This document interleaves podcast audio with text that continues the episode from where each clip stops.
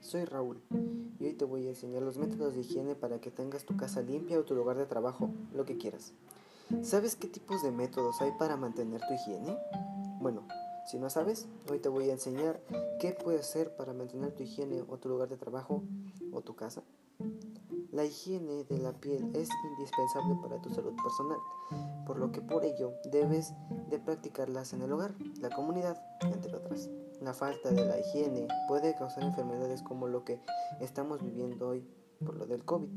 Por ejemplo, los hongos y los microorganismos que invaden la piel, que se alojan principalmente en las axilas, entre los músculos y otras zonas del cuerpo donde hay humedad.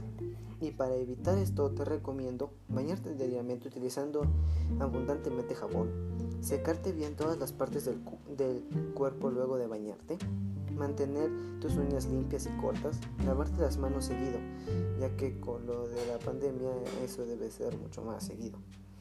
Algo importante es no automedicarte.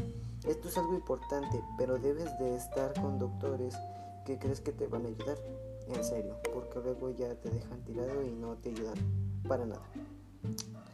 Eso es lo que puedes hacer para mantener tu higiene y cuidarte.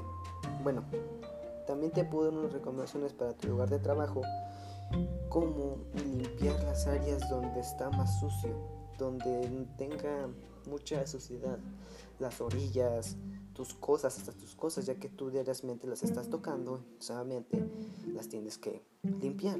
También puedes desinfectar tu computadora, tu teléfono, tu iPad, con lo que siempre trabajas limpiándolo mínimamente dos veces, tres, cuatro al día para que pues esté limpio ¿no? y no, no, no, no quede muchas bacterias ni nada así por el estilo.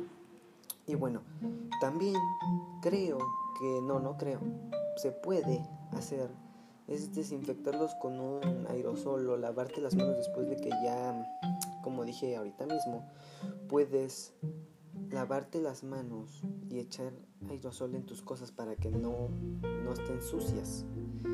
Y eso es todo. Espero que les haya gustado. Y saben, ¿y saben qué? Cuídense si no quieren enfermar a su familia. Nos vemos hasta la próxima. Adiós.